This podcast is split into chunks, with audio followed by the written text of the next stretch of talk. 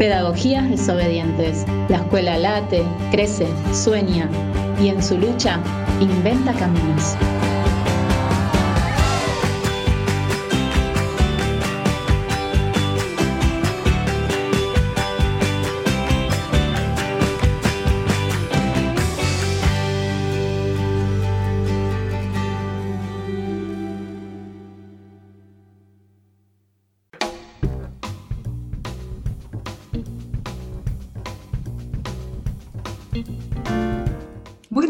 Noches a todos y a todas. Hola Alberto, ¿qué tal? ¿Cómo vamos, ¿Cómo vamos? hoy? ¿Cómo va Bien. Susana? ¿Qué tal? Bien, Bien. acá con frío, pero, pero todo bien. Fresquito, Estamos de, sí, estamos de vuelta con este programa de pedagogías desobedientes. Y hoy vamos a conversar con Gustavo Bombini. Él es un especialista ¿no? en la enseñanza del lenguaje, la literatura. ¿Cómo hacen los Sí, la lectura, ¿no? La lectura, sí, sí. Eh, creo que él estuvo en el plan de lectura, ¿no? Sí, sí, sí, Eh, claro, qué sé yo, pensar un poco cómo hacen, ¿no? Los niños y las niñas que están empezando la escuela primaria, cómo incorporan el sistema de lectoescritura fuera de la presencialidad, ¿no? O sea, cómo, cómo hacemos, cómo evaluamos esos procesos cuando la didáctica fue pensada para un aula presencial. Bueno, o sea, como muchas cosas Sí. para pensar. Aparte, este, no, por supuesto no soy especialista, pero eh, ese aspecto pedagógico de, de la lectura ha, ha adquirido una importancia muy grande últimamente en, en la escuela. Hay mucho escrito, hay mucha experiencia internacional de, de mucho peso. Es muy interesante hablar con Gustavo, que es un especialista, ¿no? Sí, sí, así que estamos contentos con esta entrevista. Y bueno, y, y después, bueno, una semana que, pasaron muchas cosas, ¿no? Algunas buenas noticias, otras no tan buenas, qué sé yo, la ley de cupo trans, por ejemplo, que se votó en el Congreso, eso es un avance impresionante, ¿no? Sí, sí, por supuesto. Yo quería este, referirme a ese tema, ¿no? De los libros, de la lectura, eh, de la mano de eso de la palabra. Y por supuesto lo vamos a nombrar a, a Horacio, ¿no? Mm, claro. cómo no hablar de, de él, ¿no? Pero, pero quería a ver, compartir con vos algunos aspectos también políticos, ¿no? Este, de cómo el libro incomoda. Yo siempre, siempre traigo, no es una anécdota, es un hecho de la realidad, ¿no? La quema de la biblioteca de Alejandría. Ajá. Este, hace 1500 años. La, la- la- la ordenó quemar un, un califa. Este, mirá qué, qué interesante el razonamiento, ¿no? Eh, el tipo decía que los libros de la biblioteca o bien contradicen al Corán, entonces son blasfemos, o bien coinciden con el Corán, entonces son redundantes. Ah, no. o sea, Por de- tanto, por tanto Claro. quemó toda la biblioteca de Alejandría y dejó. Claro. no se salvaba Este, ni un libro. ahí. Claro, quedó solo el Corán. Este, Claro. La quema de libros quedó fotografiada como un acto nazi, ¿no? La quema del libro es bien nazi, o, o bueno, de, de- de la dictadura. Nosotros tuvimos dos grandes quemazones, ¿no? Una en Sí. 1976, la de Menéndez, una quema pública. ¿Te acordás? Ahí Saint-Exupéry, este, Sí. Conti, Walsh. Sí, sí, sí, Este, sí. Es muy interesante el- este, la resolución de Menéndez. Los vamos a quemar porque envenenan el alma argentina. Este, Bueno, es muy impactante. Y en estos días se cumplió un aniversario, el 26 de junio Sí. de 1980, este, se quemó en Sarandí, en Avellaneda, Sarandí, 24 toneladas, ¿te acordás del centro editor de América Latina? sí, ¿te acordás que estuvo Amanda Tubes el año pasado acá en el programa? Que nos contó. protagonista de ese tema. Bueno, yo sí. siempre creo, yo siempre creí que, que ese acto bárbaro de, de quemar libros, de, de destruir libros, era también un reconocimiento al valor del libro.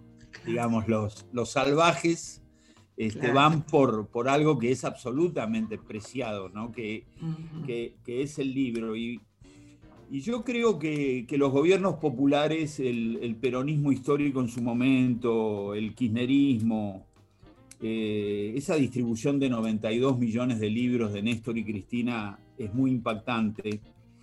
Y, y tiene que ver con que la palabra también te, te constituye pasás de sujeto a ciudadano. La palabra también te da ciudadanía. La posesión de la palabra, la distribución de la palabra mm. debe ser un, acto político central, ¿no?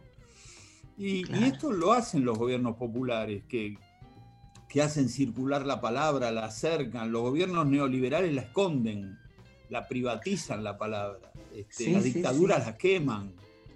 Claro, Entonces, claro. Este, hay ahí también una, discusión epistemológica, ¿no? Una discusión política. ¿Te acordás de, aquel libro de Eco, El nombre de la rosa? Sí, eso me estaba acordando de eso, sí, justamente.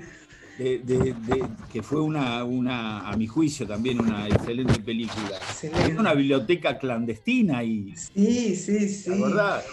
Sí. Bueno, porque los tipos se avivan, eh, cualquiera se aviva del valor extraordinario de la palabra. Entonces, este, ¿qué hacemos? La, escondemos, la encanutamos para que no la tengan todos. Claro, totalmente, sí, como el valor, sí, totalmente. Y también pensaba en esta cosa como, en estas frases que se largan, estos mitos mentirosos, ¿no? Para degradar al peronismo, por ejemplo, ¿no? Con la frase alpargata, sí, libros no que es una mentira, además que tiene otro contexto y otra cosa, eh, cuando, digamos, en los gobiernos peronistas es cuando se le dio tanto valor a la palabra, se distribuyeron los libros. Eh, un día podríamos dedicar eh, algún comentario a eso. Es absolutamente, como lo decís vos, hay, hay investigaciones sobre la intensidad del desarrollo editorial bajo el peronismo histórico. Claro en esos, en esos años, ¿no? Como también había una gran cantidad de, colecciones muy, muy baratas, eh, accesibles al pueblo. Bueno, muy breve, la lengua te hace parte de una historia también, ¿no? Alguno, dice que, uno no habita un país, vive una lengua. Ah, te, hace, te hace parte de, de una historia, vos lo sabes bien, la lengua también es una frontera, porque es una frontera de inclusión o exclusión, ¿no? Eh, está relacionada con la emancipación, con la autonomía. Bueno, este, e inevitablemente cuando hablamos de, libros, de lectura, de palabras, este, el agujero que deja este, el fallecimiento de Horacio es, desgarrador, ¿no? Terrible, terrible. Eh, Horacio yo creo que debe haber eh, escrito, bueno, eh, lo que escribió no lo sé, lo que editó son más de 40 libros, 40, 40 y pico de libros, 10 años de director de la, de la Biblioteca Nacional. Y, y, sabes de lo que más me, quedó en estos, eh, en estos días que, que lo lloramos, porque no era un intelectual ajeno, lo lloraron ah. mucho los laburantes de la biblioteca. Terrible, eso sí, sí, sí. Eso, es extraordinario, ¿no? Porque no es que lo llora solo un grupo pequeño de intelectuales, los laburantes de los gremios, este, bueno, eh, pero profesor de pensamiento social, profesor de pensamiento político argentino, doctor honoris causa de varias universidades, bueno, bueno este... Aparte, pero él también era un militante, era un militante social, él también estaba, digamos, no era un intelectual alejado de, de las calles, lo veíamos en las calles también, ¿no? un, intelectual, un intelectual militante, como decís vos, al servicio de las grandes causas nacionales. Exacto, sí. Sí, la verdad que es una ese sería el último comentario, Susana. Me parece que ahí cerramos. Este, yo añadiría, y, vos lo decís en, tu comentario, un buen tipo también. Un tipo extraordinario. Un tipo extraordinario. Bueno.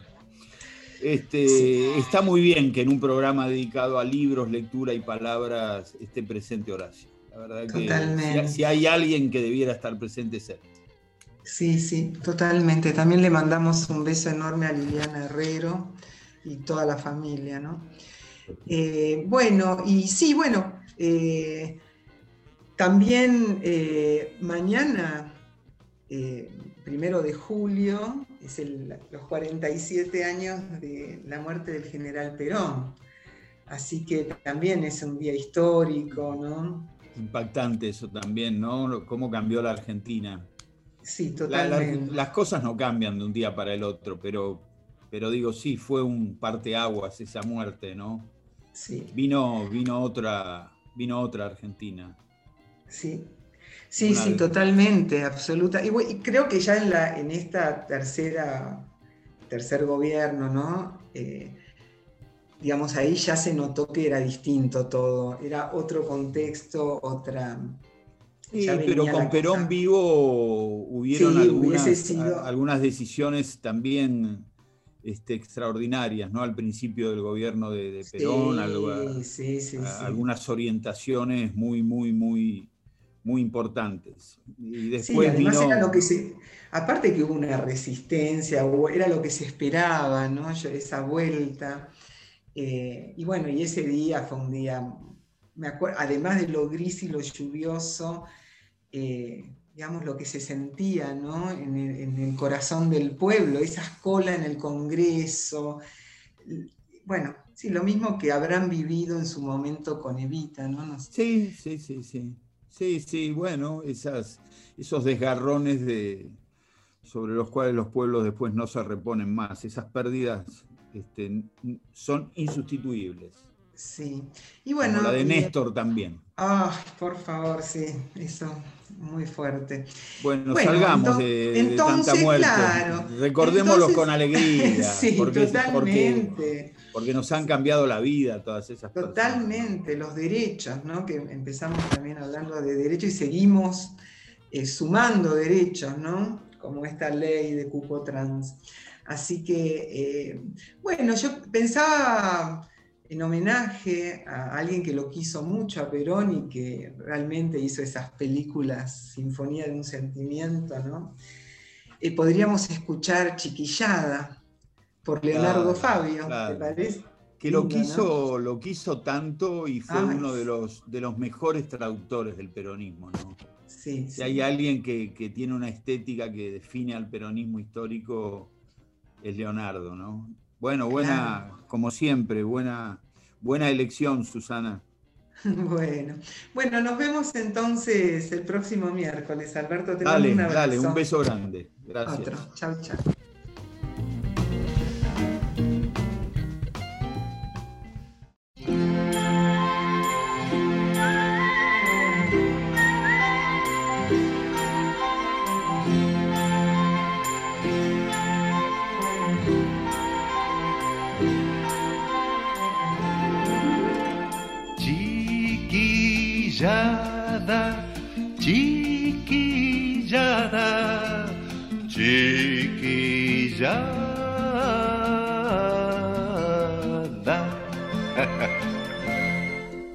Pantalón cortito, bolsita de mis recuerdos. Pantalón cortito, con un solo tirador. Con cinco medias hicimos la pelota y aquella misma siesta perdimos por un gol una perrita que andaba abandonada pasó a ser la mascota del cuadro que ganó. Pantalón cortito, bolsita de mis recuerdos.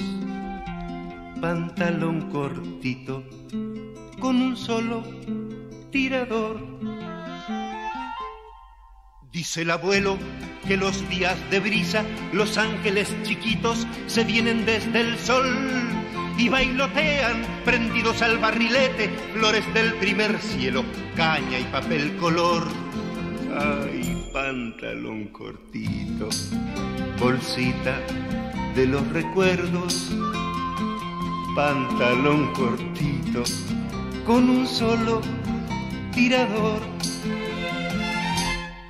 Media galleta, rompiendo los bolsillos, palitos mojarreros, saltitos de gorrión los muchachitos de toda la manzana, cuando el sol está que pela, se van pa'l cañadón. pantalón cortito, bolsita de mis recuerdos, pantalón cortito, con un solo tirador. Yo ya no entiendo qué quieren los vecinos, uno nunca hace nada y a cual más rezongón. La calle es libre si queremos pasarla, corriendo tras del aro, llevando el andador. Ay, pantalón cortito, bolsita de los recuerdos, pantalón cortito, con un solo tirador. Bolita linda, ojito cristalino, te juro no te entrego aunque gane el matón.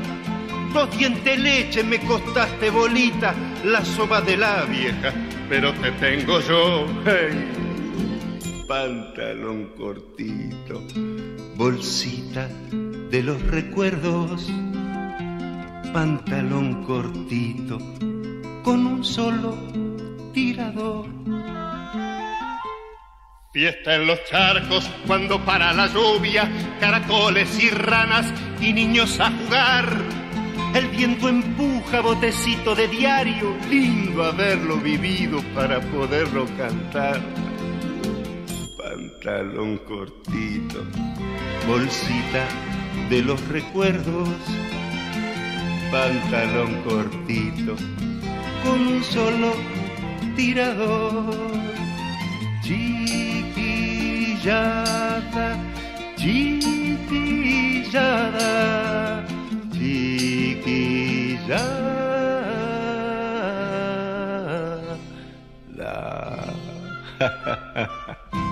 Pantalón cortito, bolsita de mis recuerdos. La la la la la la la la. Pantalón cortito con un solo tirador. ¿Te acordás?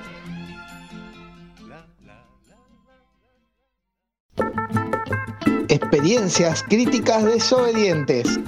¿Cómo garantizamos el derecho a la educación?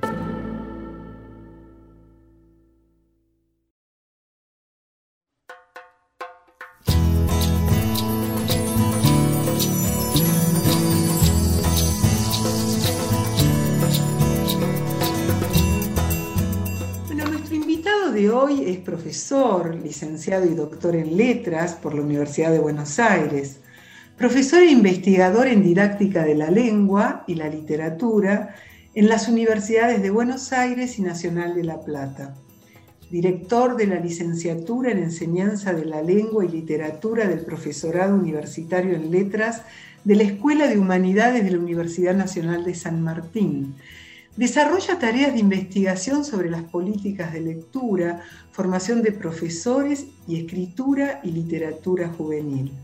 Ha sido coordinador nacional del Plan de Lectura. Publicó numerosos artículos y libros sobre lectura, escritura, enseñanza de la lengua y la literatura y propuestas para la enseñanza de la literatura. Para nosotros, Gustavo Bombini es un gran compañero que nos invita a pensar los procesos de enseñanza-aprendizaje de la escritura y la lectura en la escuela de hoy y en la escuela de la pospandemia. Bienvenido a nuestro programa Pedagogías Desobedientes, querido Gustavo. Hola, ¿qué tal? Mucho gusto, un placer estar invitado aquí en el, en programa para, bueno, empezar a conversar acerca de la lectura, de la escritura, en tiempos de pandemia, en tiempos de pospandemia, ¿sí? las cosas que llegaron para quedarse, las que van a ser mejores, las que se van a transformar. Tenemos ahí muchas expectativas, ¿no? Sí, y creo que también mucho aprendizaje acumulado, ¿no? En este año y medio hemos aprendido muchas cosas, me parece. Sí, sí, aparte en esta situación así inédita, ¿no? Que nadie se esperaba, tener que acomodarse, sí, la verdad que fue como un aprendizaje fuerte. Pero nosotros empezamos siempre con una pregunta a todos nuestros y nuestras invitados, Eh, ¿qué es, ¿Dónde hiciste la escuela primaria? ¿Qué recuerdos conservás de esa, de esa época? ¿Y cuánto de lo vivido en tu infancia se refleja en lo que haces hoy? Una pregunta tremendamente interesante. Yo nací en Mar del Plata, soy bonaerense, nací en esa ciudad que, quedamos ahí adentro después de que se van los turistas. Claro. después de que se van los porteños. Claro. Entonces, este, bueno, es una ciudad eh, que, tiene ese, doble tiempo, ¿no? El tiempo del verano y el tiempo del invierno. Una, una, ciudad sobrepoblada y a la vez un poquito solitaria y un poquito fría y hostil. Quizá por eso no vivo ya en Mar del Plata, me, daría mucho frío. Este, hice la escuela primaria en una escuela que era una, la única, creo, Laines de Mar del Plata, de aquellas escuelas nacionales. Ah, sí, sí. Sí, exacto, porque se creó en 1911 y yo, estuve, porque mi, mi, tía se jubiló como maestra en esa escuela en el 2011, así que estuve en el centenario, en los festejos del centenario de la escuela. Ay, qué hermoso. Este, claro, y esa escuela, bueno, que se provincializó cuando yo iba, entonces en el cuaderno poníamos escuela número, provincial número 61, ex Laines 95. Quizás ah. no entendemos mucho qué quería decir, yo lo aprendí estudiando después que eran escuelas nacionales en todo el territorio, y ahí es donde hacían falta, y ahí en un barrio que podríamos pensar que era un, barrio de clase media baja, de clase media de trabajadores, ¿sí? Ese era un poco el circuito también de mi, de mi, tía maestra, de mi madre maestra. Me formé, ah. digamos, escuchando relatos de escuela. Digamos, mi, mi, madre también trabajó en una escuela que hoy llamaríamos cubano marginal, allá en el fondo de Mar del Plata, y mi tía es directora de una escuela rural. Ah, esos relatos, este, sí. sí. nací atravesado por esos cuentos. Las ficciones vinieron después. claro, con lo cual quizá a, tu pregunta, los recuerdos más interesantes quizás los tenga de esos relatos que venían por vía Ah. materna por vía de, mi tía madrina, ¿sí? Y, cierto involucramiento ¿no? con lo escolar o acompañar a mi madre a la, escuela, por ejemplo, eran chicos que eran de mi edad, pero que eran los alumnos de, mi madre, todo lo, lo, escolar además articulaba la cotidianeidad, ¿no? los tiempos del almuerzo, de la ida, de la vuelta, de la merienda, eran los tiempos de, la escuela. Y uno queda enganchado, porque creo que el día de hoy mis tiempos son los mismos, son los tiempos de, la escuela, de la escuela, del calendario escolar, etc. Sí recuerdo, la voy a destacar a mi maestra de primer, de primer grado, que usó un libro que atesoro, este, ah. que se llama El libro volador. Era un ah. libro que había publicado la editorial Capeluz, que era de Atilio Veronelli, el padre del, actor. Del actor, ah, sí, sí, sí, y el libro Volador está dedicado al pequeño Atilio Veronelli.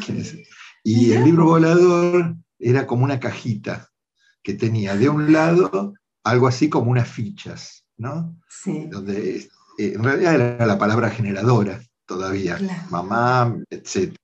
Pero en formato de unas fichas eh, que, se, que, se, pasaban después a una carpeta, estaban sueltas. Y del otro lado, lo que había, en la otra parte de la cajita, era una novela, diríamos hoy, una novela breve, que se llamaba El libro volador, y que hablaba de la llegada del hombre a la luna, con lo cual era contemporánea a los hechos que estaban ocurriendo. yo digo, era, y, el relato era un relato de literatura infantil, como hoy defenderíamos los que nos dedicamos a literatura infantil, este, el relato era un relato bien escrito, con unas muy lindas ilustraciones, pero yo me imaginaba un pibe de primer grado leyendo punta a punta esa novelita completa. pasaron los años y, y, mi tía, que era la directora de la escuela rural, pero después se jubiló en, como maestra en esa escuela, que era mi escuela, me cuenta que se cruza con, con, mi maestra de primer grado. Y mi maestra de primer grado, que se estaba por jubilar, usaba el escriturón, que es un libro que yo escribí. Sí, que, lo usamos todos. todos usados. Todo el mundo, yo lo escribí con Maite. escriturón, obvio. así que una vez llegué a Mar del Plata y mi padre me dijo, te, te van a llamar. Y, y, porque ella averiguó cuando yo llegaba de visita a Mar del ah. Plata, la maestra Lolita, y me llamó para felicitarme por el escriturón. Y ella me había enseñado a leer. A leer, hermosa. Claro, había sido ella con el libro volador, además. claro, claro. Ese libro, además, qué lindo verlo, ¿no? Me encantaría conocer ese libro volador. Hermoso. Eh, y bueno, y todo, y el tema de la literatura, ¿vos crees que, bueno, ahí entre tu tía, tu mamá, la escuela, el libro volador, todo eso incentivaron? ¿Siempre te gustó leer? Y... Más, tengo los recuerdos más vinculados con la lectura, los tengo de la adolescencia, mm. ¿sí? De, fascinarme con, la lectura de cuentos de literatura fantástica, por ejemplo, de haber leído, a pesar de que supuestamente estaba prohibido en la dictadura Cortázar, haber leído La Noche Boca Arriba, porque como ah. por un lado estaba prohibido, pero por otro lado estaba en los libros de texto. Así que al estar en los libros de texto no estaba prohibido. Y yo me acuerdo que iba tras la pesca de la fuente, o sea, este cuento que está en el libro de texto pertenece a otro libro. Entonces yo salía a buscar otro libro, ah. era el libro de todos los cuentos. El original, ¿de dónde salía ese cuento? El original, de dónde salía ese cuento para leer el resto de los cuentos. Me acuerdo que era Todos los Fuegos del Fuego, una edición de tapa maya, la compré para los que conocen Mar del Plata en la tienda Los Gallegos, que es la tienda típica de Mar del Plata, que tenía librería. Entonces se ampliaba, es como que la cultura escolar eh, te tiraba una primera punta y después uno ampliaba. Y ahí tengo el, recuerdo de muchas búsquedas, ¿no? de decir, de esta antología voy a más libros y de haber empezado a armar fuertemente mi biblioteca en esa, en esa cultura escolar, ¿no? Porque también recuerdo la música, por ejemplo, esas clases de ese bachillerato clásico, súper conservador y enciclopedista, y todo lo que le podemos criticar hoy o, entonces, y sin embargo una profesora que era una apasionada por la música, venía con el pequeño tocadisco, con el Winkler, ponía el comienzo, sí, no, no, con disco, y ah, ponía, no sé, el comienzo del concierto para violín de Mendelssohn, no sé, ah. ponía eso y nos explicaba unas cosas técnicas súper raras. Yo mucho no entendía, pero me generaba como una una fascinación, porque eran como objetos culturales que estaban en mi casa, digamos. Nadie en mi casa escuchaba música clásica, por ejemplo. Porque eh, ese vínculo, por ejemplo, es construido con esa oferta generosa, ¿no? Y con esa profesora así apasionada también. Claro, la escuela y la escritura son transversales a toda la enseñanza, ¿no? Te escuchamos diciendo en más de una oportunidad que la escuela tiene que resignificar la lectura en las distintas áreas. ¿Y vos a qué te referís cuando decís eso? Sí, ahí hablaba en otro momento de transversalidad, ¿no? Decimos, bueno, la lectura, la escritura, y, agrego ahora la oralidad. El valor de la oralidad, este, porque claro, jerarquizamos la escritura en tanto en la escritura estaría la, la lengua legítima, el estándar a donde tenemos que llegar, el lugar donde no haya falta de ortografía y haya una buena composición del texto. Y está bien, son todos objetivos de la escuela. Pero hay algo que se juega en aquello que solemos decir de que la docencia es una, profesión oral, donde la, oralidad comunica, la oralidad tiene la potencia de la mediación. Incluso ese escrito, que es tan importante, no llega al otro si no hay una, una mediación oral, un decir a que mm, comunica, un, pasar, ¿no? La relevancia y muchas veces la oralidad también es garantía de democratización, ¿no? Pensaba, la escena del, Martín Fierro, en sus orígenes, leído justamente ahí en el ámbito bonaerense, y, cuando se dice que los, paisanos compraban el Martín Fierro en la pulpería junto con paquete de yerba, todo eso, el Martín Fierro también se vendía ahí. Leía justamente una, investigación de Adolfo Prieto sobre, sobre la recepción del Martín Fierro en esa época y decía, no es que todos supieran leer y escribir, pero la gente compraba el ejemplar del Martín Fierro por si llegaba de visita al rancho alguien que supiera leer. Ah, y entonces iba a tener la partitura para, la lectura compartida. Qué hermoso. Y, ahí la, oralidad es la clave de una democratización. Los grupos anarquistas y socialistas que armaban también su dispositivo de formación y leían teoría y leían novelas, también los que no sabían leer participaban de la ronda, ¿no? Y, ahí hay como, una, hay como una clave que en todo caso los que enseñamos lengua, pero cualquier otra disciplina, tenemos que tomar mucha conciencia de que nuestra oralidad es facilitadora, abre puertas, no debe ser oscura, debe ser menos oscura que el texto en todo caso. Entonces ahí hay como una potencia, ¿no? Para enseñar ciencias sociales o matemática. Claro, claro.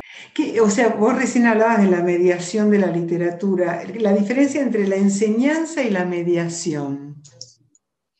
Sí, hay, son como conceptos que, se van jugando alternadamente. Y de hecho yo a un, libro que tengo le puse el título justo, la literatura entre la enseñanza y la mediación. Sí, claro. Justamente eh, tu pregunta es el título del libro, que claro, fuertemente a partir del año 2003, al modo mexicano, México nos, nos precede en eso, de proyectos que se, han llamado planes de lectura, eh, yo coordiné uno de ellos, claro.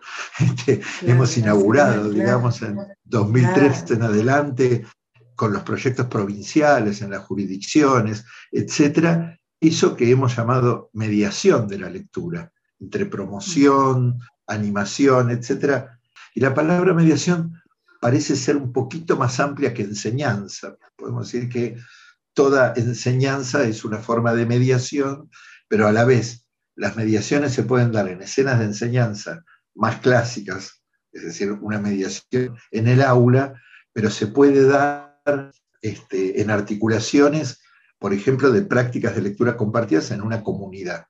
En épocas de, de plan de lectura, ahí por el 2004, 2005, cuando en el ministerio empezamos a comprar muchos libros que después la gestión de Alberto Siglioni universalizó, digamos, nos malacostumbramos. de libros en esa de libros las escuelas y empezamos en aquel 2003 a pensar que tenía que haber libros de literatura en las escuelas.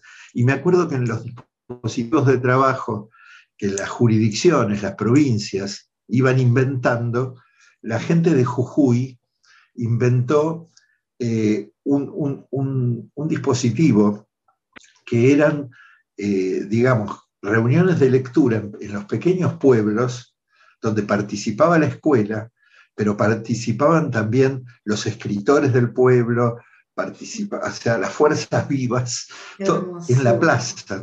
en la plaza. entonces, claro, entonces cuando conversábamos con, los referentes, que era un equipo además el de Jujuy eh, multidisciplinario, porque había gente de lengua, gente de alfabetización, pero también artistas plásticos, un escritor, y, entre ellos iban armando distintos dispositivos para, para trabajar. Y, mm, y cuando este, ellos decían, ah, necesitamos libros para, estos dispositivos. Y yo les decía, no, los libros para estos dispositivos son los de la escuela. Sáquenlos de la escuela y llévenlos a la plaza. Exacto, qué se, se, producía la, articulación de la comunidad con la escuela. Mm. Bueno, había que dar los permisos, ¿no? Que a veces hasta, la, hasta una carta firmada desde la Nación servía dar el permiso para que los libros se pudieran prestar y salir de, por, el celo del cuidado del libro. Y ahí este, yo poco el aprendizaje que uno también hace en la gestión, no solo en la formación, este, ahí era donde yo veía la, potencia de, la presencia del, libro físico, de eso que no estaba, podía estar, y cuando estaba se lo, se lo valoraba tremendamente, ¿no? Y ahí empezamos, ahí, por ahí son, la mediación tiene que ver con, primero con condiciones materiales, tenemos, accedemos, el, libro, el libro como derecho, ¿no? Pensado en una perspectiva de derecho.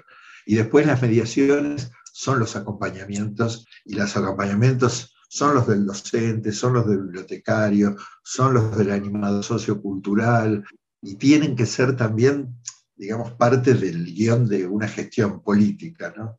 Eh, pongo en juego libros, pero también pongo en juego mediaciones de esos libros. ¿Y cómo se sienten esas políticas ¿no? en las escuelas? Eh, porque marcan, marcan. Nosotros en el Isauro, que vos conocés muy bien porque has estado mucho, eh, viste que la biblioteca, la bibliobici, o sea, en el, en el taller de bicicleta hicieron un carrito que se llama Bibliobici. ¿no? Entonces, la bici con un carrito, y en esa época era para, llevar las, los libros, que teníamos cantidades en la escuela, a las ranchadas. Entonces iban los chicos. Y, aparte, bueno, eso sigue sucediendo, ¿no? Que se los llevan y los traen y los llevan y los traen, pero es maravilloso. Y eso es porque hay una política, hay un interés digamos, del Estado, de, las políticas públicas, de que lleguen los libros a todo el mundo, ¿no? Ahora, en estos cuatro años del macrismo... Hasta eh, tienen que llegar, seguramente. Claro, no nos llegó ni, medio libro, ni una página en los cuatro años del macrismo, ¿no? nada, nada. Nada, nada, nada, nada. Eh, y bueno, mirad, también queríamos charlar un poquito eh, en, este contexto tan, por este contexto tan particular que nos toca vivir, eh, o sea, ¿cuál es tu postura acerca del uso de la tecnología en la escuela, específicamente en el proceso de lectura y escritura en este momento? Sí, bueno, por un lado, digo, uno ya venía pensando desde Conectar Igualdad, desde distintos proyectos que acercaban, eh, digamos, rompían la, brecha con, con, lo digital, ya veníamos pensando qué transformaciones en la, en la enseñanza misma, ¿no? Esta escena del aula donde los pibes no tienen carpetas, sino que tienen una, pantalla frente a sí, donde se puede generar una, una situación de, por ejemplo, compartir un documento desde la, desde la computadora del profe hacia todos, o donde se puede googlear y salir a buscar información. Bueno, todo eso tiene que configurar, reconfigurar el, el aula. Yo creo que no tuvimos tiempo para profundizar en eso y que todavía no sabemos todo lo que hay que saber sobre eso, porque es absolutamente nuevo, digamos. Esto por un lado. Por otro, por otro lado, digo, la situación de pandemia, la, irrupción de lo, inesperado, nos lleva, bueno, primero, bueno, continuidad pedagógica. Nos hacemos cargo de, esa responsabilidad, porque otra vez, en clave de derecho, podemos ver las, políticas oficiales, las del Ministerio Nacional, acompañando, digamos, con dispositivos que ya estaban como la TV pública, Encuentro, Paca Paca, etcétera, generando contenidos especiales, clases, etc. En paralelo, materiales también, que durante todo el 2020 el Ministerio publicó, y, ahí se producía como la brecha, La brecha de tengo conectividad, no tengo conectividad, tengo dispositivos lo suficientemente celulares, lo suficientemente desarrollados como para bajar un archivo pesado, puedo, no puedo. Y al comienzo, yo estaba acá medio encerrado en, lo semi-rural, pero recibiendo, este, recibiendo este, relatos, ¿no? relatos de amigas madres, por ejemplo, o relatos de amigas docentes. Y, y había un primer momento que a mí me asustó, algo escribí, ¿no? no me acuerdo sobre eso, o algo dije, sobre una especie de tareísmo, ¿no? De pensar que mm. mandar una tarea por, por WhatsApp el domingo a la noche es enseñar. ¿no? Entonces, ¿qué es la enseñanza? Si la enseñanza es tarea, entonces transmisión, el otro, el vínculo, todo eso quedaba como diluido, pero éramos muy eficaces mandando cantidad de tareas. Había unos audios, incluso de esos tipos TikTok, de la madre que decía, los habrás escuchado, yo los coleccionaba. Decirle a la maestra que si esta es la tarea, porque había como una desmesura. Eso que era como. Lo, quiero leer en clave de responsabilidad, o sea, tengo que seguir enseñando. No sé qué hubiera hecho la maestra Lolita, no sé qué hubiera hecho. Ya, está jubilada, pero, pero a mí me parecía, me daba un pánico de, que poco cuidado, porque los receptores de esos mensajes solían ser los padres que recibían una tarea que a veces era ininteligible para los padres, que a la vez tenían que mediar, situaciones muy, muy, muy claro, muy complejas. Y si desde los lugares de la oposición o de pedagogos que querían criticar la gestión, venían, no se están cumpliendo con los contenidos, es que ya no importaba eso. Claro. Ya no importaba, era otra lógica y asumir otra lógica, porque si no, e, entramos en la contradicción de decir, es una cuestión muy excepcional, pero admitimos que es excepcional, pero a la vez queremos seguir haciendo lo mismo. A mí me asusta un poquito eso también en mi universidad, en una de ellas, este, donde por ahí, este, bueno, ¿cómo vamos? Yo además soy director de carrera del profesorado de letras en San Martín y tenía que un poco acompañar a mis colegas este, a, decir, bueno, ahora vamos a usar el aula virtual, que antes no mm. habían usado, o la habían usado muy subsidiariamente, o, pueden abrir un Zoom, o pueden hacer clases asincrónicas. Bueno, rápidamente aprendimos una cantidad de cosas de los dispositivos, cuáles eran más amigables, cuáles permitían mayores interacciones, etc. Pero, pero lo que no me gustaba de todo eso era cuando alguien que por ahí venía a darme una explicación a mí me decía, con, con, e, con este programa o con este dispositivo podés hacer lo mismo que, que podés hacer en el aula. Y yo digo, no, lo mismo jamás. No, claro. Lo mismo jamás. El olor a escuela es otra cosa. No, hace rato, hace rato, hace, antes de estar acá, estaba en una reunión con bibliotecarios de, de institutos y de CIES de la provincia de Buenos Aires. Estoy colaborando ahí en un proyecto vinculado con las bibliotecas y la formación docente. Y uno de los bibliotecarios de, un pueblo de la provincia, no me acuerdo cuál era, estaba en la biblioteca. Y todos estábamos en la casa, pero él estaba. No sé en qué fase está ese pueblo, él podía estar en la biblioteca. Y en un momento dejó el micrófono abierto. Sí. Ay, qué.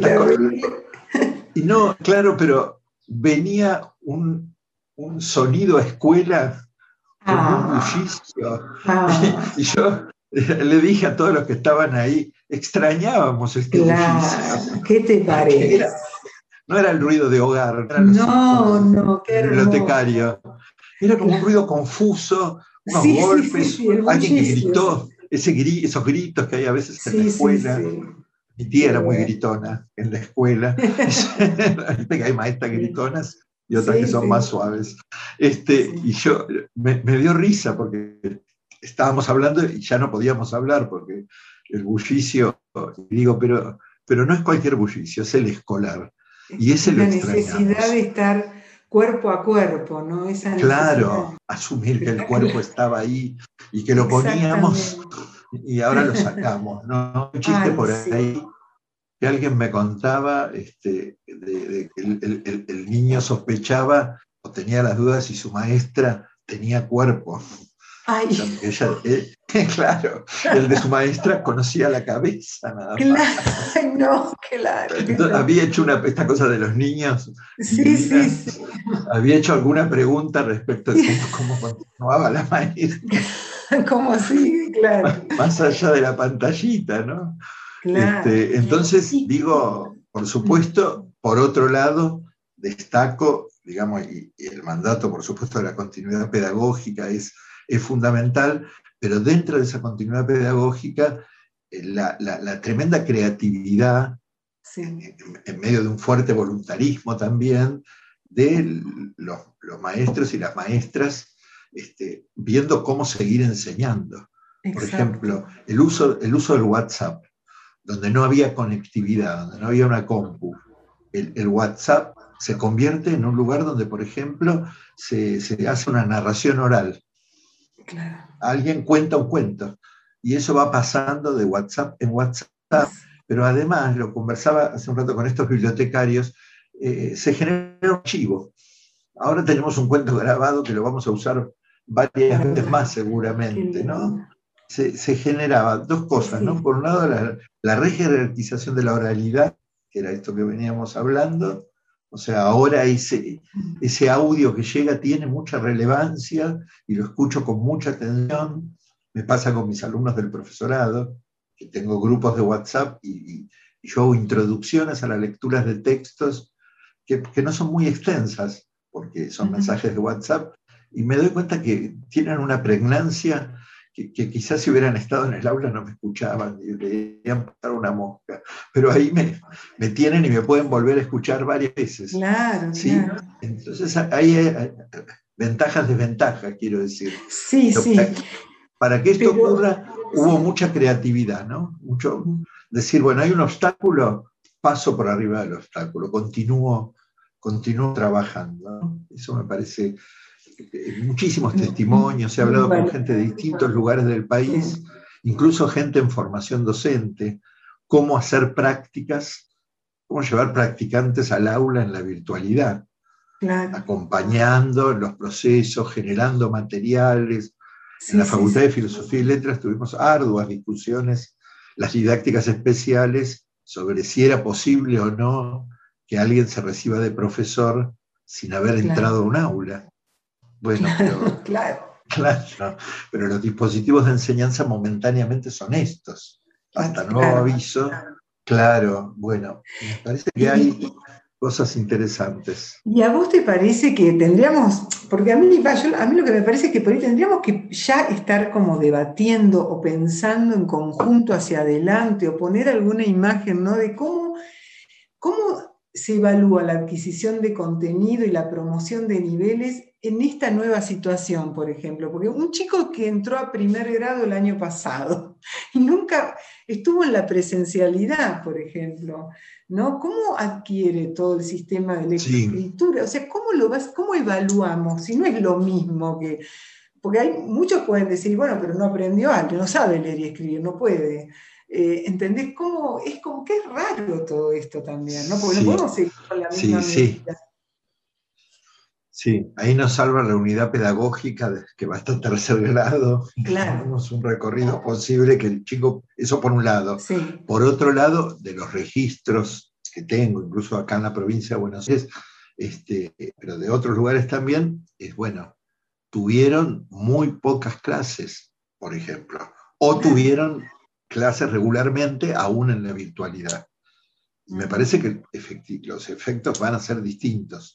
van a ser distintos y que hay condiciones para que se produzca algo de la enseñanza. Sí, el tema de la lectoescritura inicial, que no es mi especialidad, digo, debe, debe llevar a preguntas muy específicas también, en clave de la adquisición. una cosa es la lectura ya, pero el tema de la adquisición ahí me parece que, que genera preguntas nuevas. Este, Ahora, donde ha habido eh, en experiencias de, varios niveles, también del, secundario, pero también del nivel inicial, donde ha habido un asumir esta, esta continuidad pedagógica en una clave con, una cierta sistematicidad, un cronograma, aunque, aunque se den menos horas de clase o lo que fuera, digo, eso alguna marca va a dejar. Por supuesto no es la misma experiencia, pero alguna marca positiva tiene, que dejar. Sí, sí, sí. No, no, no, no podemos pensar que, todo salió mal. Estoy seguro que no, que no, que no, y porque además he conversado con, muchos maestros y profesores, y, ya te digo, esta, esto que, uno lo rescataba igual, aunque no fuera en tiempos de pandemia, la, dimensión artesanal, ¿no? El, maestro que, inventa sobre la marcha, que, tiene unas certezas que las, ha dividido por la propia práctica. Ese maestro ha hecho muchas cosas muy interesantes en la virtualidad. Le ha sacado el jugo al WhatsApp, ha, hecho redes, muchas redes, también muchas redes. Veía en las bibliotecas de la provincia, por ejemplo, habían fortalecido sus redes por la virtualidad. Es decir, antes para reunirnos nos comprometíamos a, movernos y desplazarnos y, viajar de un lugar a otro. Ahora nos podemos juntar y, paradójicamente nos juntamos más. Más, claro, sí, sí. Claro, porque nos cuesta menos. Entonces ahí escuchaba varios relatos en, escuelas, en bibliotecas de redes, de nuevas redes que habían surgido incluso para eh, pasarse material digital, ¿no? lo que está digitalizado, algunas cosas que, no deberían circular, digamos, este, bueno, ustedes tienen la experiencia del armado de, la, biblioteca, de las pedagogías desobedientes, claro, y ahí Claro, y ahí cada pieza hay que saber que esté autorizada, etcétera, pero que ya exista esa biblioteca digital es una invitación a, ¿qué te parece? a, redes, ¿no? A que todo circule y que haya material y que haya disponibilidad. Este, y esto ha sido hemos aprendido cosas, digamos. Muchísimo. En todo caso, quedaremos bimodales. de alguna forma, ¿no? Sí, sí, ya veremos. Bueno, eso ahora como para terminar, ya te, quería hacer estas dos preguntas. Una, ¿cómo imaginas la vuelta a las clases presenciales? ¿Cómo te la imaginas? Si podés imaginártelo como quieras, ¿eh? o sea, que, eh, y para terminar, un mensaje a los docentes, a les docentes. Bien, este, sí, la, vuelta evidentemente, no, no, bueno, tiene lo, lo que tiene de paulatino, en esta discusión de si las aulas contagian o no contagian. No nos vamos a meter en esa discusión, pero, pero digo, evidentemente tiene algo de paulatino, en tanto las políticas sanitarias son las que nos tienen que ir indicando cuál es el momento, el momento mejor.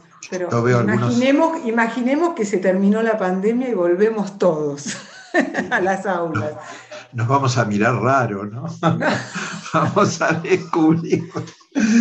Vamos a Amanda Tubes, Amanda Tubes y Nano Galvo. Amanda Tubes y Nano Galvo, los dos me dijeron lo mismo. Dijeron, una fiesta, una fiesta tenemos que hacer. bueno. Tiene, tiene, tiene algo de fiesta inicial, pero luego vamos a recuperar las, las prácticas poco a poco ¿sí? Y vamos a, ver ese ejercicio de estar en el aula, qué, significa ahora, sobre todo para los pibes, ¿no?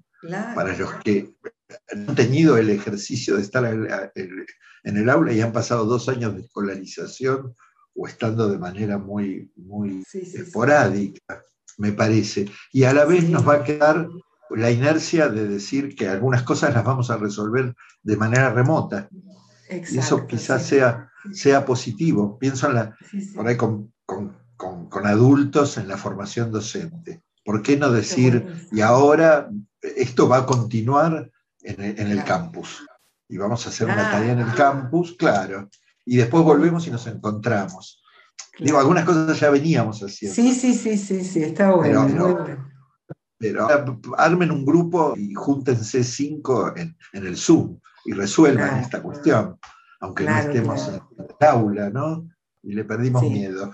Este, claro, a las tecnologías, digamos. Sí, sí, sí. Este, eh, bueno, eh, eh, el mensaje tendría que ver con esto de sumar, ¿no? De, mm. que esta experiencia, digamos que es traumática, es traumática porque además hemos perdido seres queridos. Ay, terrible. claro, porque la, muerte, las últimas semanas, para mí se me jugaron de, no solo de ciertos personajes públicos, como Horacio González, pero, gente muy cercana también mm. del laburo, de la profesión. Claro. no, pero si estaba ahí, no lo veía, pero, pero se fue. ¿No? Digo, ahí hay un, dolor que a todos nos ha tocado de cerca, de, un modo, de otro, o los, amigos o amigas que han estado enfermos y, han tenido un momento medio crítico y, rezamos un poquito y, están ahí. ¿no? Todo, eso es, doloroso, este, pero en términos pedagógicos, digo, me parece que, bueno, sí, en función de esa fiesta, ¿no? Del, vivir y del volver, del volver vivos, claro, del volver vivos a ocupar nuestros espacios, a, volver a, construir esos lazos afectivos que nosotros construimos en la cotidianeidad de la escuela, que es un lugar de, puro afecto, ¿no? que añoramos tanto, sí. Y claro, ese, ese, ruido de hoy que te ah, decía, Claro, era, ese, sonido. Y yo, yo le llamo, por una cosa que había escrito una vez, eh, el olor a escuela. Claro. un olor medio, medio extraño, pero absolutamente reconocible. Sí, Entonces, plastilina, plasticola y, lápiz. A, humanidad masiva. Este, es, algo a, madera vieja. Recuerdo de, mi, escuela, Laines, era el olor a madera vieja, de banco viejo. Este, entonces me parece que, sí, que estemos expectantes, colegas, de que vamos a volver a, ejercer el afecto y el, conocimiento, el afecto y el saber, el afecto y, el compartir. Digo que es mm. ese lugar maravilloso que es la escuela, ¿no? Qué lindo. Bueno, mira, muchísimas gracias, Gustavo. Realmente fue un placer. hermosa. Y bueno, te esperamos en el Isauro para, para la gran fiesta, con Amanda, con Nano. Sí, sí, ¿Eh? estaremos ahí, estaremos presentes. Bueno, te mando un abrazo enorme, ¿eh? muchísimas gracias. Un beso muy grande. No, un placer, gracias. Chao, chao. Chao, chao. Hasta luego. Hasta luego.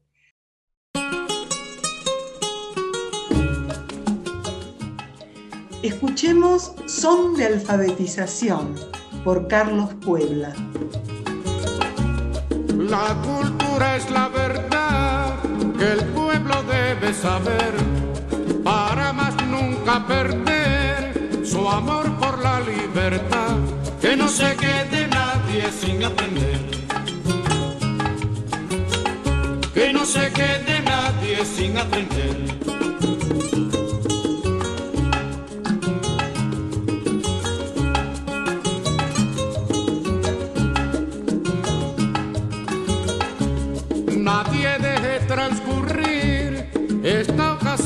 Aprender, porque aprender a leer es aprender a vivir, que no se quede nadie sin aprender. Que no se quede nadie sin aprender.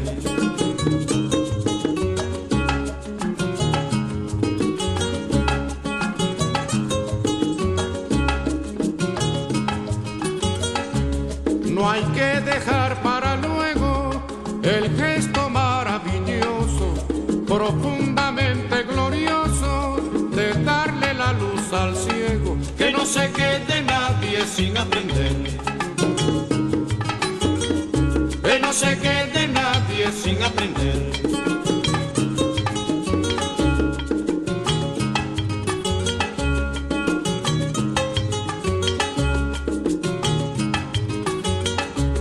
El patriota siempre en vela cumple su deber civil, ayuda con el fusil y también desde la escuela, que no se quede nadie sin aprender. Se quede nadie sin aprender.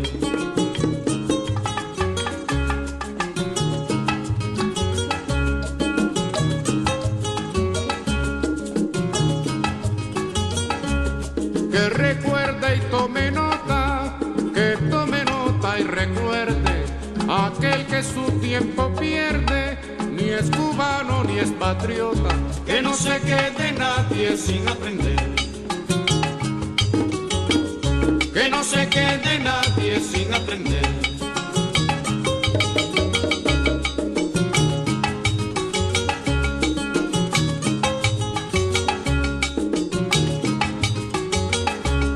Y que el entusiasmo vibre con el mensaje sagrado de nuestro apóstol amado, ser culto para ser libre, que no se quede nadie sin aprender no se quede nadie sin aprender.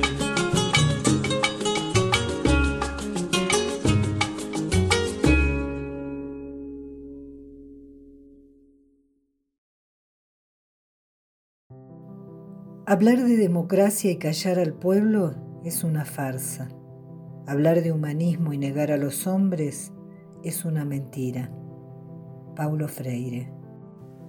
A 100 años de tu nacimiento, desde Pedagogías Desobedientes te celebramos. La realidad sin chamullo te canta la posta. Leer y escribir tiene una importancia vital para mí sobre todo en estos tiempos. Leer es poder traducir en palabras lo que quiero decir y a veces no sé cómo hacerlo. Leer es entender el mundo de una manera distinta o encontrar coincidencias en otras miradas. Leyendo y escribiendo me emociono, me quedo en silencio, me aventuro, me quiebro, me caigo y vuelvo a levantarme. Para mí escribir en pandemia es aprender sin disfraz, es forjar esperanzas, encontrar en cada palabra cobijo y amor. Un camino recorrido bailando alrededor de la barra espaciadora, haciéndome cómplice de las letras, contando secretos a toda voz.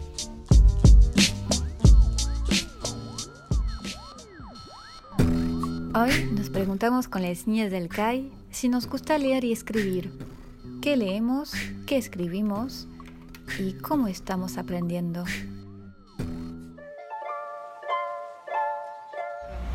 Me, gusta leer mucho historias, historias así terroríficas, de crimen, así. Y también me gustan fantasiosas, pero mucho no porque me parece que es algo muy, muy que no va con mi estilo. El cuento de los tres cerditos. Cuentos que sean divertidos y graciosos. El cuento de Blancanieves, el cuento de la Cenicienta. El cuento de revisión. Los cuentos de princesa y los libros de, de, brujas. A la niña y los cuentos de hadas. Yo qué sé, terror, eh, acción. Ah, mucho terror yo. No me gusta leer. ¿Por qué no te gusta? Porque no sé. ¿Y le gusta escribir? No. A mí sí. ¿Qué te gusta escribir? El a mí también me gusta escribir el día. A mí no.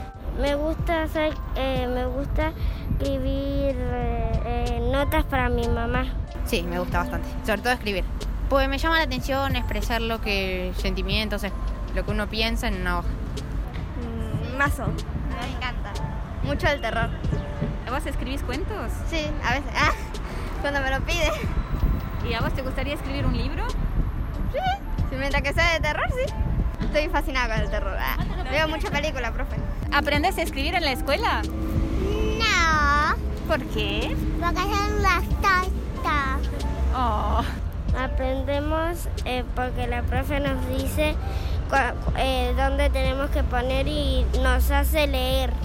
Que, que leyendo los carteles y todo eso pues entonces aprenderé. Mi profesor nos dice que qué queremos leer y por lo general escribimos crimen y terror, porque es algo que nos llama la atención a todos y, no es, y es algo que hace que nos prestemos mucho más atención en la lectura. Y a veces vamos a la biblioteca. Eh, leemos libros, a todos nos dan libros iguales y leemos. Y después nos dice de qué se trataba el libro. Tuve una maestra que iba a mi casa, que era la maestra de mi hermano, y aprendí a leer y a escribir muy, muy chiquita.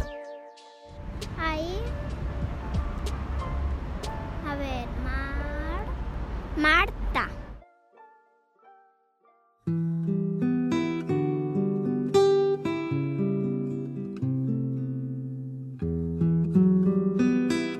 Mercedes Sosa, Barro tal vez.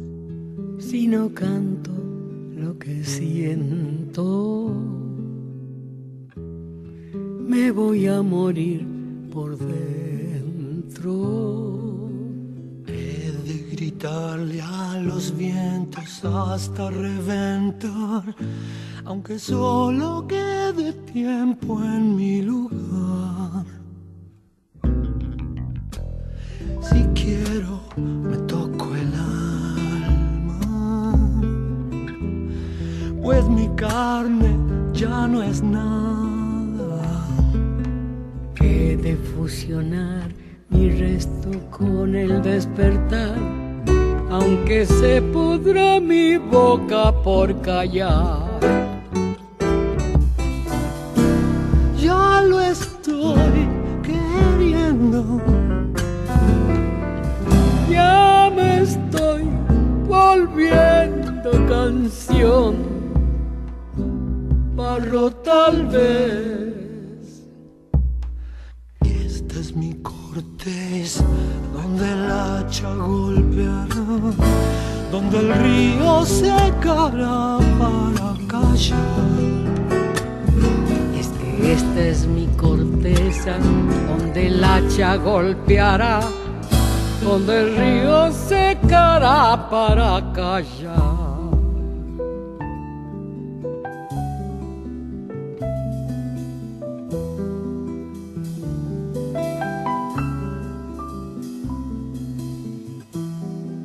Me apuran los momentos. Ya mi sien es un lamento. Mi cerebro escupe al final del historial, del comienzo que tal vez reemprenderá. Si quiero,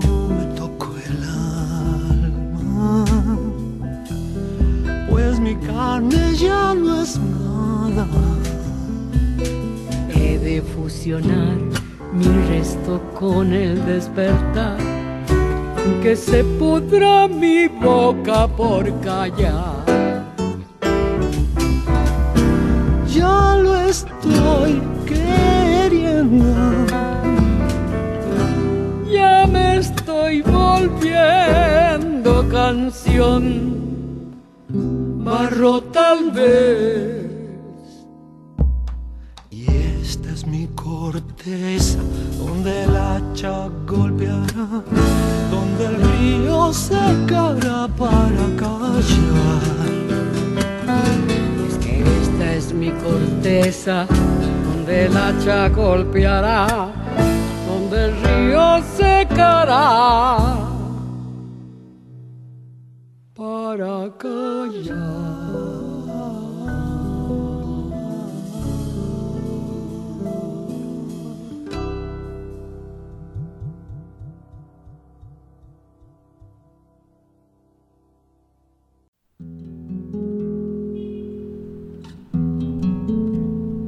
Hay huellas que no coinciden con su pie. Hay huellas que se anticipan a su pie. Hay huellas que fabrican su pie. Hay huellas que son más pie que el pie. Fragmento de tercera poesía vertical de Roberto Juarros.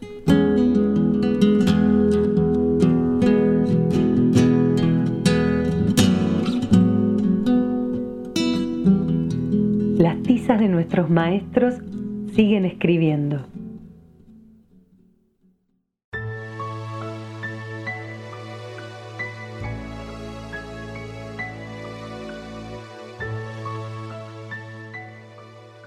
Y como cada semana llega a este espacio de memoria un maestro o maestra que los odiadores quisieron callar. Hoy recogemos el legado de Alcira Pili Campiglia, en la voz de su hija Pilar Campiglia, a quien le agradecemos su testimonio. Bueno, estamos acá con Pilar Campiglia, hija de Alcira Campiglia. Ella es militante de derechos humanos, eh, psicóloga. Eh, ¿Cómo estás, Pili? Hola, ¿qué decís, Juan Pablo? ¿Cómo andás? Bueno, queríamos conocer un poco de, de Alcira, cómo era ella. Bueno, te la empiezo a describir más o menos de lo que fui reconstruyendo, porque como vos sabrás, esto no es muy lineal. Este, pero, a ver, mi mamá nace el 9 de marzo del 46, primera hija de mm, mis abuelos maternos, y a los tres años tiene eh, un hermano, Horacio Campiglia, que también se encuentra desaparecido. Eh, mi abuelo, que era la persona más buena del mundo, al mismo tiempo la persona como más dura que yo he conocido. Este, y, creo que eso tiene mucho que ver con, sus valores en un punto y con, y con sus rebeldías. Por otro lado, mi abuelo era un militante político también. Eh, él militaba en el socialismo y a los 15 años, muy chiquito, y a los 15 años con la revolución del 30, lo toman por comunista y lo meten en cana. O sea, viene de largo. La, mi vieja, mi vieja desaparece el 8 de junio del 77 y eh, mi papá me deja con mis abuelos maternos y él se exilia. Y en ese momento yo vivía en el dormitorio de, dormía en el dormitorio de mi mamá, pasa a ser mi cuarto y compartía mi ropa con su placa, en, su placar, este, con la de ella. Mis abuelos nunca sacaron nada. Eh, sus apuntes de él de la facultad, estudiaba arquitectura, estaba ya por recibirse, le faltaba solo una materia, pero la dejó por la militancia, por la clandestinidad. Este. Nada, uno veía sus apuntes, sus, incluso de la primaria, como una cosa como muy de, valores. Siempre le gustó además dibujar muchísimo. En realidad ella quería estudiar bellas artes y mi abuelo que quería tener un hijo médico y una hija arquitecta este, la convenció de que la arquitectura era eh, la madre de todas las artes. Pero tengo acá a mano un dibujo que ella hace en el 67, 67 que me parece que la pinta con un, dibujo de ella que, cuestiona eh, la moral burguesa, eh, los, la religión, y pone una frase de Sebrelli que, que, aprovecho y te la leo, que me parece que, porque es muy característica después de lo que me han contado de ella, que dice, eh, lo que cuenta para la clase media es la reputación, lo que los demás piensan de una. En estas condiciones resulta la principal víctima de la represión puritana antisexual que constituyen uno de los pilares fundamentales de la sociedad patriarcal, burguesa y cristiana. No es casual que, haya elegido esa frase, teniendo en cuenta, no sé, las cosas que me han contado de ella. Mis abuelos esperaban que ella se casara, que se fuera de la casa como eh, una chica clase media recibida, con trabajo, ¿no? marido. Y, ni bien pudo, se fue de la casa, vivir eh, con un compañero, sin casarse, parece que este fue, fue algo bastante cuestionado, vivían en, una villa, este, con, no, con mi papá, sino con una pareja que tuvo antes, y parece que anduvo así como yendo, como cambiando de pareja con bastante frecuencia, cosa que los ponía bastante nerviosos a mis abuelos.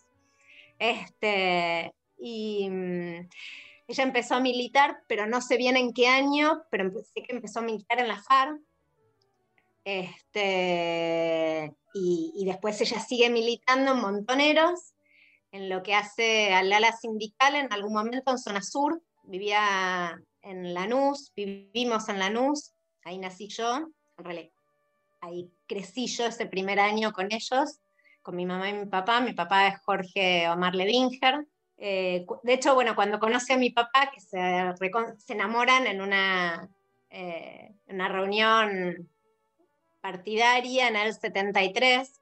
Mi papá había estado en Treleu y, y estaba como recién salido de, la cárcel. Y entonces ahí le invita a tomar una cerveza y se van a tomar una cerveza y de ahí mi mamá decide que se va lo de mi papá a dormir este, y, y se queda viviendo lo de mi papá. Y diciéndole, mira, yo quiero que sepas que esta relación no va a durar más que tres meses, a mí ninguna pareja me dura más de tres meses. Y bueno, y después ella también eh, empieza a militar en el área de logística, eh, porque era muy buena falsificando documentación. Como dibujaba muy bien, este, era muy prolija y obsesiva, era muy buena y, y parece que de la conducción pedían particularmente por la documentación hecha por ella. Bueno, después me han llegado versiones muy graciosas de ellas sobre compañeros de militancia. Por un lado, muy firme, con mucho carácter, pero al mismo tiempo como muy tierna y muy seductora y muy como de, de ganárselos, pero diciendo cosas durísimas, ¿no? Nada, que tenía una manera de hacerlo que, que la hacía como hasta divertida la situación. Estabas hablando Eh. recién de la militancia. ¿Qué idea de patria tenían? Para ellos la patria era una patria solidaria, era una patria socialista, era una patria con el otro, era nada, me- me- cuando mirás sus dibujos, digo, porque es lo que pude ir reconstruyendo, es como eh, la mirada puesta en el más vulnerable, ¿no? Mi viejo, con el que sí yo obviamente puedo tener otras eh, posibilidades de saber de sus inicios y de sus militancias, él arranca yendo a Cuba en el intento de acompañar al Che a Bolivia, cuando el Che muere. Todo esto que vos pudiste eh, reconstruir, la historia a través de, tu viejo, de tu familia, eh, ¿cuánto te influyó a vos para, para lo que estudiaste, para las cosas que te interesaron? Hubo un primer momento como de mucho enojo con mi mamá, donde no quería saber nada con nada de lo que tuviera que ver con ella. Yo había quedado como muy pegada en, en una suerte de relevo. Y cada vez que yo preguntaba por mi mamá era, bueno, tu mamá es igual a vos. Tuve una crisis, o sea, a los 15 años revolé todas las cosas de mi mamá a la calle, mi abuela pobrecita desesperada juntando las cosas. Pero era como que tenía un enojo con, su, su- su- con lo que representaba como ideal mi vieja y lo que representaba como la continuidad mía en función de ella. Entonces como que al principio no quería saber nada con todo eso. Y cuando en el 2005 aparecieron los restos de mi vieja, para mí hubo un vuelco muy grande, hubo un reencontrarme con mi vieja desde otro lugar, no desde el lugar de quien yo tenía que ser o quien yo tenía que reemplazar, sino de, de recuperar historias, de recuperar quién era ella, de recuperar las anécdotas de los compañeros, de una cosa como más de, de- de hacerle un lugar a ella más allá de mí. Y a partir de ahí, como amigarme con eso y, y empezar a militar en distintos espacios sociales, políticos, de derechos humanos, elegir, primero estudié psicología social, desde la lógica también de empezar a trabajar, empecé a trabajar en, en centros comunitarios, bueno, a partir de también de, de la identificación de los restos de mi vieja y demás, me empezó a pensar en lo que implica y moviliza la recuperación de los restos y lo bueno que era como recuperar ese espacio en donde mi vieja era una y yo era otra y podía rearmar ahí algo y cerrar también un duelo.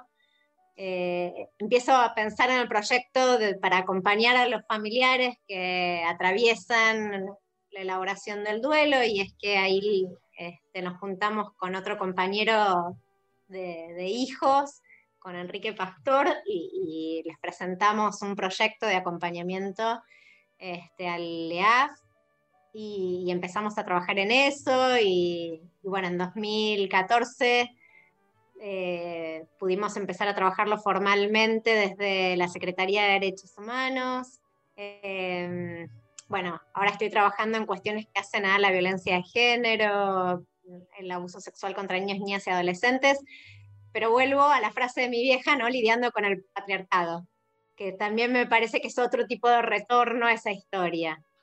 ¿Hay alguna anécdota, además de las que contaste, eh, que pueda describir a tu mamá como, como persona? Eh, ¿Alguna anécdota eh, capaz que por fuera de la militancia? Cuando empecé a salir con, con mi compañero, eh, resultó ser medio de casualidad que él trabajaba con una mujer que había militado con mi vieja. Nos invitan a almorzar, fuimos a almorzar porque el marido, en- para este momento ya era ex marido, después volvieron a ser pareja, bueno. Y empieza, no lo puedo creer, bamboleas las caderas igual que tu mamá.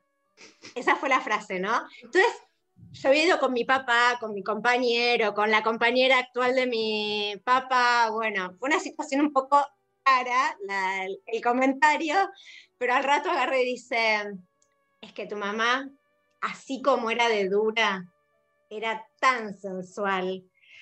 Y, y, y además, por otro lado, como era tan liberal, podías hablar como si estuvieras con un amigo. Mi viejo se le empiezan a subir los colores, le dice, te recuerdo que en ese momento era mi mujer. Sí, me parece que era eso, que era una cachonda con así con carácter y con, este, con mucha personalidad. Muchas gracias, Pili. Alcira Pili Campiglia fue secuestrada cuando tenía 29 años, dejando a su hija de tan solo un año. Fue militante revolucionaria, primero de la FARC y luego de Montoneros. Quería construir una sociedad más justa para los niños y niñas de este país. Sus restos fueron encontrados en una fosa común del cementerio de Avellaneda. Hoy, en la placa que identifica su tumba, dice, aquí estoy, para que mi cuerpo y mi identidad sean una nueva denuncia de la barbarie y para ayudar a construir la memoria del terrorismo de Estado. Alcira Pili Campiglia, tus tizas siguen escribiendo. Alcira Pili Campiglia, presente, ahora y siempre.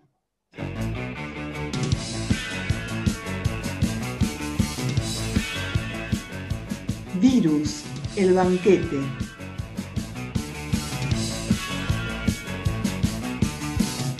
Nos han invitado a un gran banquete. Habrá postrelado, nos darán sorbetes. Han sacrificado jóvenes terneros para preparar una cena oficial. Se ha autorizado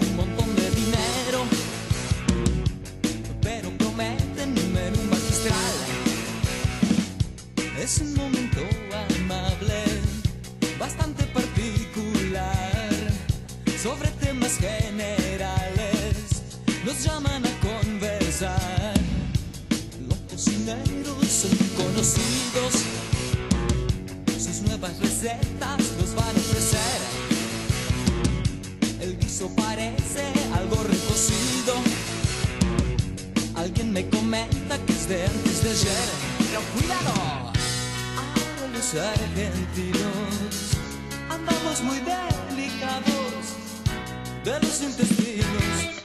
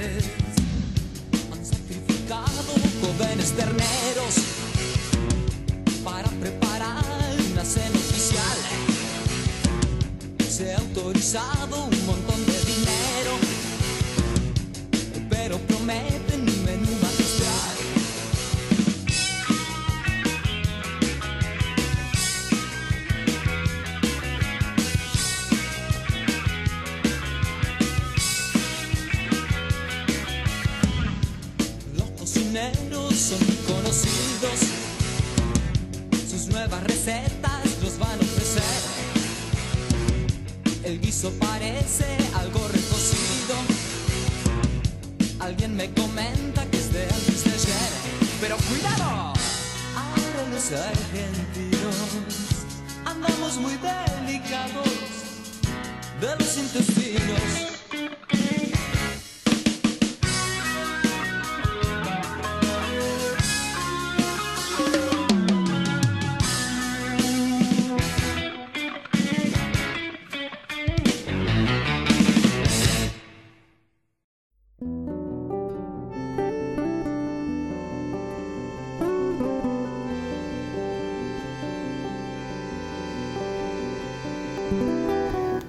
Te inscribiste? La Biblioteca Virtual Isauro Arancibia junto a UNIPE convocan al concurso Tras las huellas del maestro Isauro Arancibia. Si formas parte de algún espacio de formación docente como profe o estudiante, podés participar en las categorías literatura, ensayo o artes visuales. Ya está abierta la inscripción y tenés tiempo para entregar tu trabajo hasta el 30 de julio.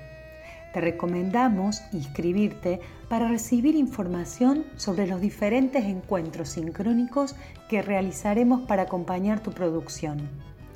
Entra a la página unipe.edu.ar y consulta las bases del concurso.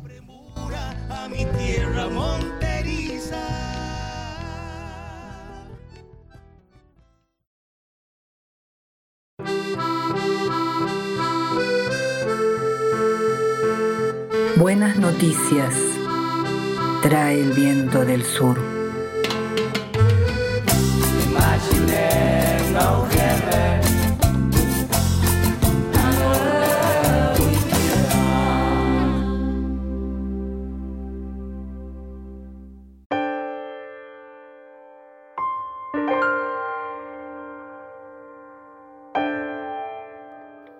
Todo se hace por una insatisfacción o una promesa de satisfacción. Escribir tiene eso de buscar continuamente. Nunca se llega a ningún lado salvo a seguir la búsqueda. Si se escribiera para llegar a una sensación determinada o un objetivo específico, todo sería más aburrido. La incertidumbre es siempre lo que atrae. Así Gustavo Juste ensaya una razón para explicarnos y explicarse el acto de escribir. Nacido en Buenos Aires en los 90, poeta, periodista, gran divulgador de la poesía joven. Escuchemos su testimonio.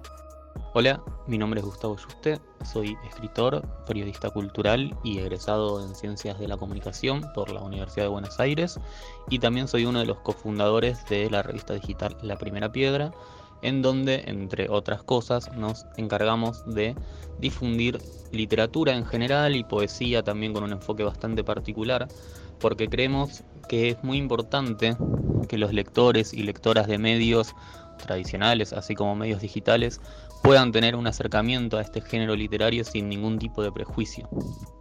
Cuando nosotros eh, decidimos crear la revista, éramos un grupo de estudiantes de ciencias de la comunicación todavía, ahora ya estamos graduados, y la idea era hacer un medio profesional en donde se pudiera eh, retratar un poco la escena local literaria, también la escena internacional, donde se pudiera difundir y debatir acerca de las novedades que salen cada mes siempre con un enfoque en donde el libro, en donde el contenido del mismo sea lo importante y no tanto los debates alrededor que puede haber de una obra o no en términos más académicos o de ciertos mundillos literarios. Nosotros lo que siempre buscamos fue ayudar en ese momento, en el 2014 estoy hablando, a empujar y a fortalecer una industria editorial independiente que estaba siendo muy pujante y que después, como todos sabemos, el macrismo eh, y sus políticas de recorte, de ajuste, sobre todo en el sector cultural, eh, lanzó un gran freno. Eh, año tras año la cantidad de libros impresos en Argentina han ido bajando desde el 2015 en adelante y eso es consecuencia de una política de ajuste en donde la primera piedra siempre trató de ir en la dirección contraria, ¿no? Poder difundir, poder trabajar en relación a em, encontrar la manera correcta de difundir un género, en particular la poesía, que no es el más em, reconocido y que el que no tiene también tanto espacio en los medios de comunicación. Entonces, un poco tratando de cubrir ese vacío y tratando de hacerlo de una manera profesional, insisto, y no de una manera eh, que solamente se eh, base en el entusiasmo de los participantes de la revista, encontramos una manera de acercar el género a eh, lectores no solo de Argentina, por suerte, sino también del resto del continente, de España. La primera piedra, por suerte, pudo hacerse su lugar ¿no? dentro del siempre enorme y competitivo mundo web de estos tiempos. Y creemos que la poesía es un género literario que tiene mucho para aportar, igual que el cuento, que la novela, No creemos demasiado en las definiciones muy pomposas o resonantes alrededor de la poesía. Creemos que es un género literario con sus particularidades, en donde lo estético siempre tiene un peso más importante, donde hay un filo eh, alrededor del sentido, capaz un poco diferente en relación a el cuento, la novela, ¿no? los géneros más tradicionales, pero que más allá de esas particularidades ¿no? que tiene cada uno de estos eh, géneros, nosotros podemos encontrar una nueva manera de ver el mundo o por lo menos desacomodarnos. Y yo creo que la poesía en ese sentido nos aporta mucho, mucho para enriquecernos. Nos produce un desacomodo, nos corre de un ritmo eh, dentro de nuestras rutinas, ¿no? en la que cada vez estamos más acelerados y con menos tiempo de pensar las, cosas cotidianas eh, de una manera distinta. El filósofo surcoreano Byung-Chul Han eh, dice en uno de sus libros que la pura agitación no produce nada nuevo, sino que reproduce y acelera lo ya existente. Y un poco la poesía viene a afirmar eso, ¿no? A, ponernos en otro contexto y también eh, lo invita al lector, a la lectora, a, perderse en, el trabajo con el lenguaje que haga el autor o la autora correspondiente. Lo invita a ver todo de una manera por lo menos novedosa, incluso dentro de los grandes temas. ¿no? Podemos hablar de amor, podemos hablar de muerte, podemos hablar eh, de política, podemos hablar de amistad, ¿no? los grandes temas de la vida y de la literatura. Y la poesía siempre tiene que apostar a buscar algo, un detalle por lo menos, que nos conmueva.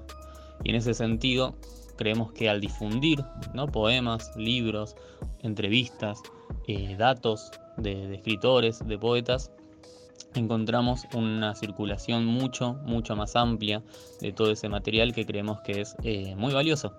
Entonces, por ejemplo, eh, en cada aniversario de la dictadura cívico-militar acá en Argentina, el 24 de marzo, poder ver el punto de vista que tenían poetas de la época, así como poetas de la actualidad, nos permiten ver un fenómeno que por suerte hemos logrado transitar y discutir como sociedad desde un enfoque nuevo. Y eso ya es una victoria para, para todos quienes se acerquen a ese material. En ese sentido, creo que también poder eh, enseñar un poco más de poesía en los colegios, si bien hay muchos docentes que, lo están haciendo en la actualidad, ¿no? me parece que eso también podría enriquecer bastante el acercamiento al lenguaje que tengan los chicos, las chicas de, de, primaria y de secundaria, ¿no? Poder también disputar un poco del terreno de la palabra a las canciones, que es el género más popular, por supuesto, ¿no? Poder descubrir que también hay una forma escrita, hay una forma de acercarnos a la palabra desde la mirada contemplativa que involucra la poesía.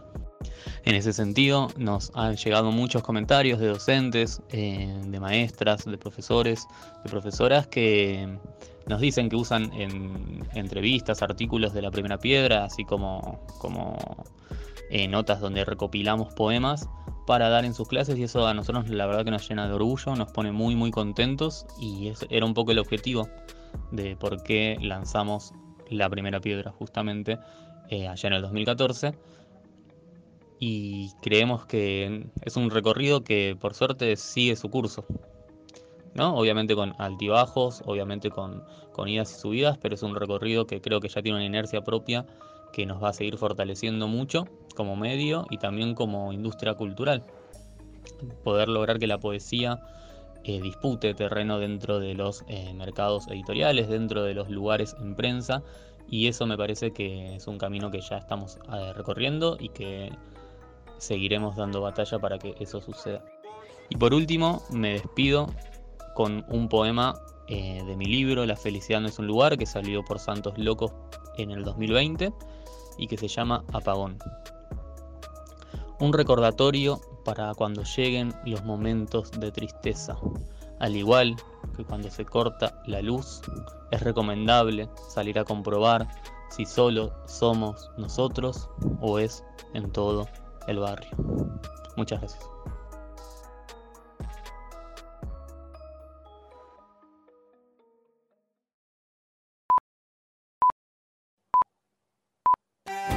Escuchemos la canción y el poema por Soledad Villamil.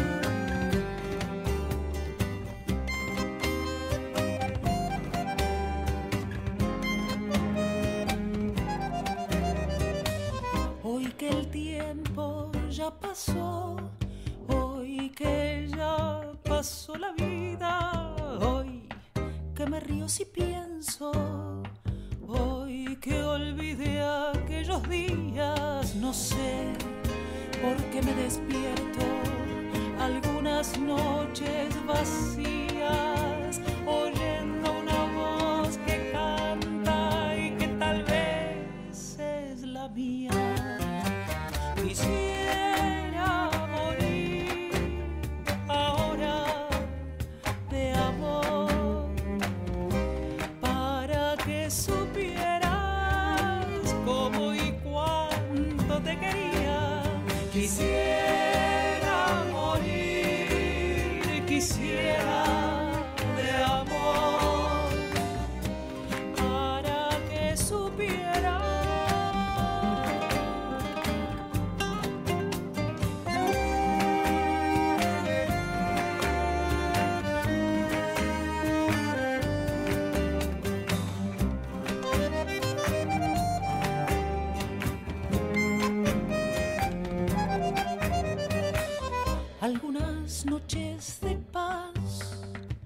si es que las hay todavía, pasando como sin mí por esas calles vacías, entre las sombras echantes y un triste olor de glicinas, escucho una voz que canta y que tal vez es la mía. Quisiera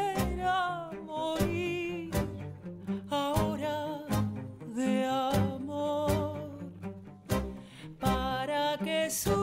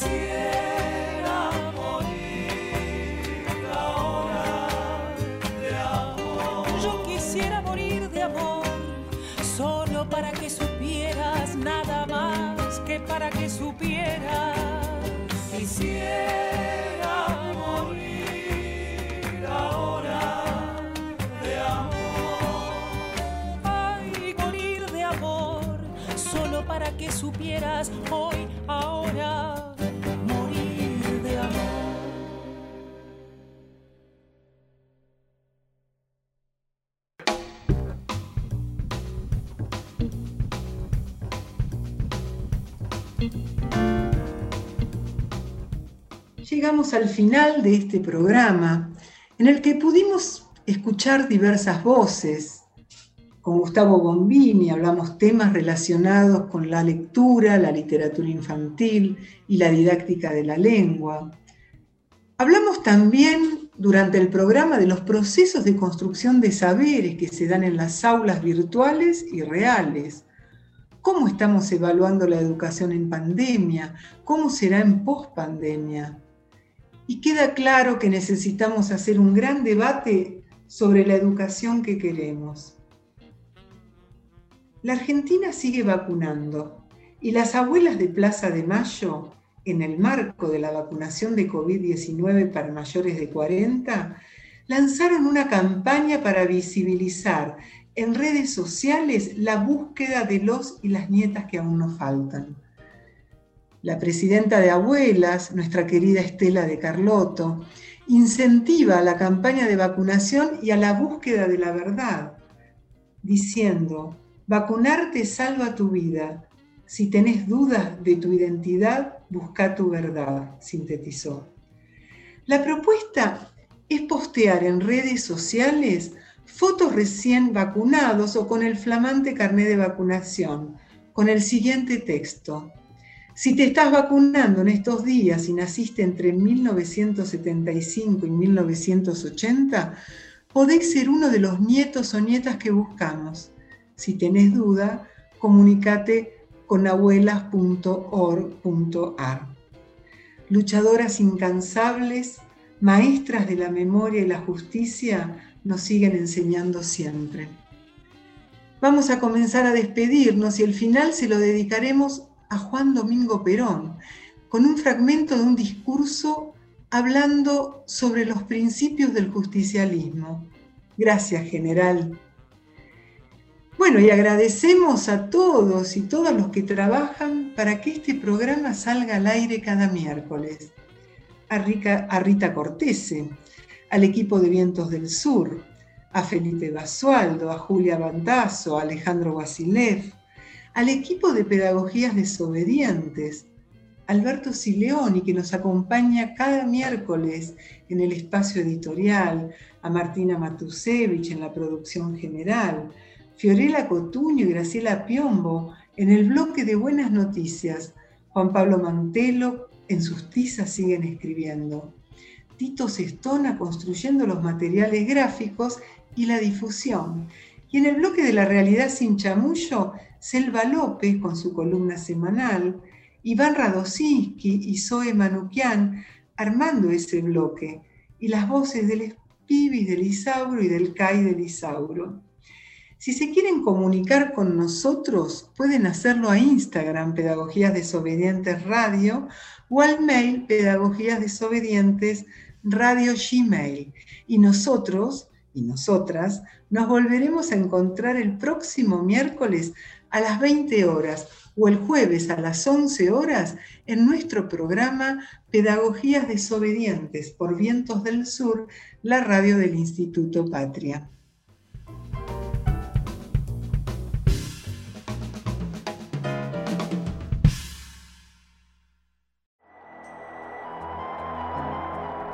justicialismo es una nueva filosofía de la vida, simple, práctica, popular, profundamente cristiana y profundamente humanista. Como doctrina política, el justicialismo realiza el equilibrio del derecho del individuo con el de la comunidad. Como doctrina económica, el justicialismo realiza la economía social poniendo el capital al servicio de la economía y esta al servicio del bienestar social. Como doctrina social el justicialismo realiza la justicia social que da a cada persona su derecho en función social. No existe para el peronismo más que una sola clase de hombres, los que trabajan.